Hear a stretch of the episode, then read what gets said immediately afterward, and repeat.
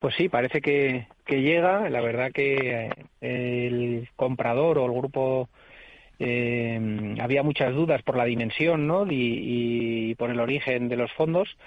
Y, pero bueno, parece que finalmente va a llegar y veremos el, el desenlace de la misma. ¿no? Sí que es verdad que, es un movimiento que parece que va muy ligado a los planes que pueda tener el gobierno de Orban en el futuro para hacer una expansión de la red de alta velocidad y podría tener sentido para los compradores húngaros hacerse con un proveedor eh, de primer nivel en ese sentido, ¿no? Yo creo que van por ahí un poco los tiros hmm. y los compradores son de pequeña dimensión, pero parece que van con el apoyo del gobierno con un plan a, medio plazo. Hmm.